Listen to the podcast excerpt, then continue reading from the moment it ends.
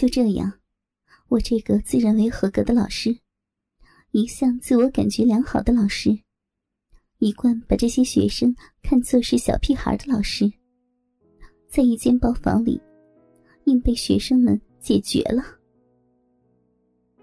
随着时间的推移，房间里的火热程度也在加剧。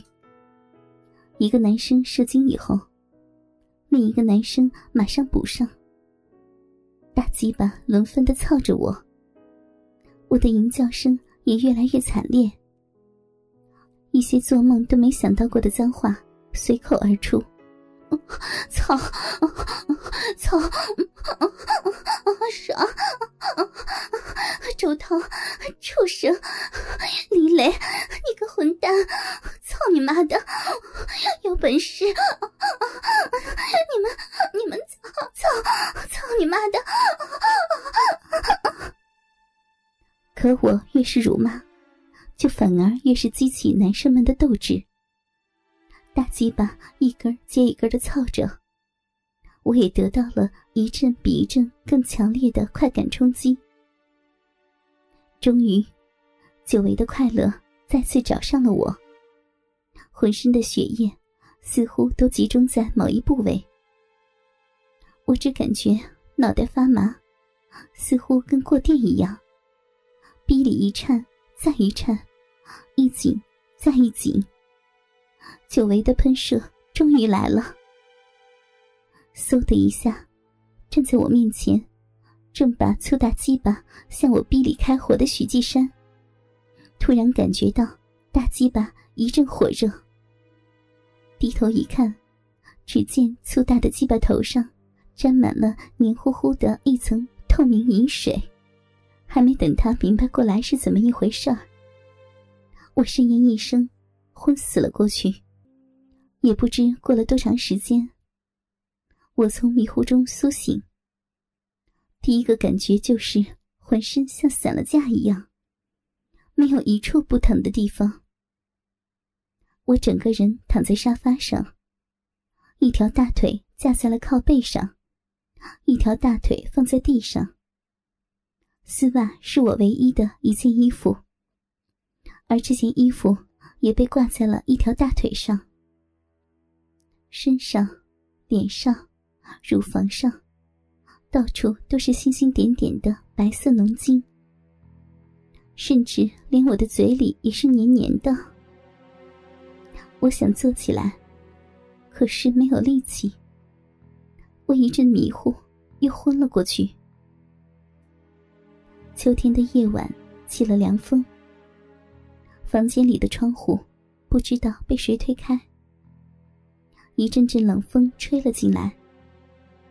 风吹进来，吹散了房间里的气氛，也吹醒了房间里的每一个人。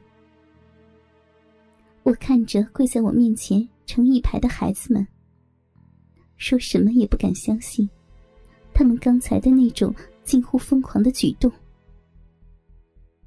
虽然我已经穿好了衣服，可依旧觉得裤裆里阵阵瘙痒。我又气又恨的看着他们，他们一个个低头不语，说：“这到底是怎么回事？”我几乎是冲着他们喊了起来。李磊环顾了一下众人，然后说：“是周涛出的这个主意，说是他过生日，想来点特别的庆祝。嗯，春药也是他拿来的，下到啤酒里。”我们都喝了。一开始，我们就是觉得好玩，没没想过会是这样。你你放屁！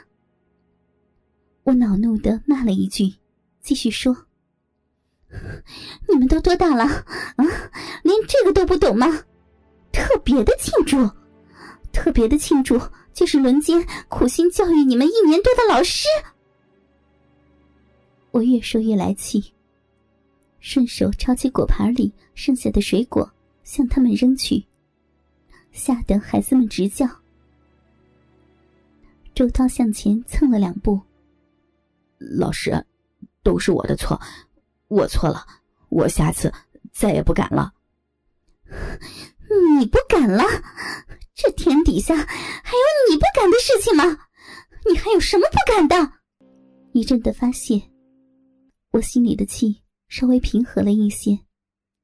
心想，这可是天大的丑事儿，绝对不能让外人知道。我的年纪比他们大了这么许多，要是被学校里的老师知道了，那我就会被所有的人鄙视。工作肯定是丢了，弄不好还会成了个大笑话。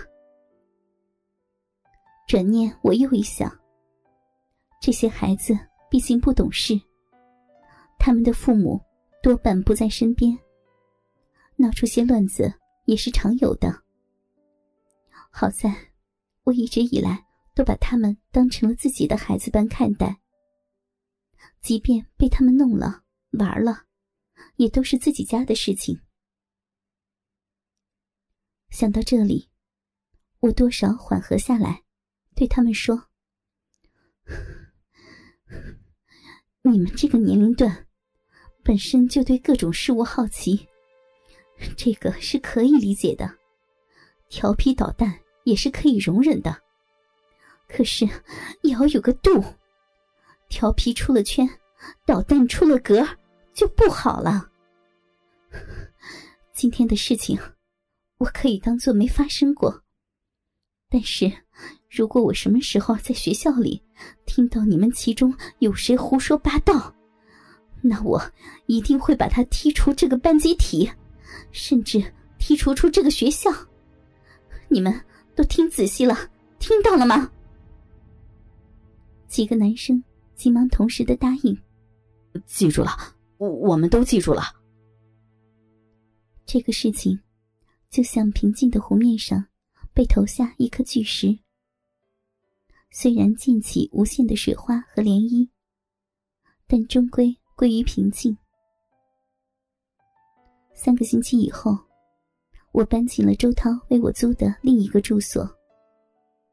周涛跟我说的意思是，他从那次事情以后，觉得很愧疚。虽然没和他父母说实情，不过他还是得到了他父母的大力支持。他在外地做生意的父母，据说给了周涛一大笔钱，让他在城市里物色一个条件更好一点的住所。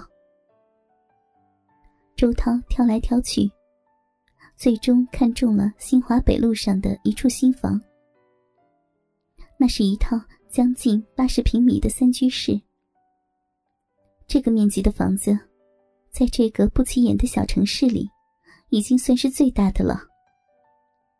新华北路虽然处在城市的边缘，可这里环境好，空气清新，交通也十分方便。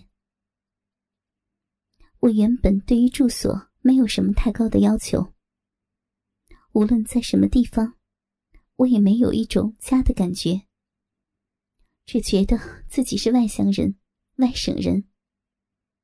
可自从我看了第一眼这个房子，我便喜欢上了这里。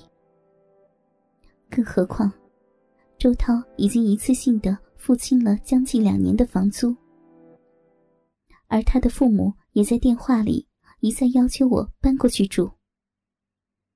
我总不能不给人家父母面子吧？何况，我对于这里安静的环境、清新的空气、房间里很有品味的装修，都很满意呢。自从周涛给我找了个新的住所以后，张凯、李磊他们也纷纷对我有所表示起来，基本上都是给我送钱、送礼物。陈文志一出手就是一千块钱。要知道，这个数目可足足顶上我小一个月的工资了。许继山也不示弱，他送给我一套日本原装的化妆品。单单是看化妆品盒子上包裹着的三十六行金丝线，就已经知道它的价值不菲了。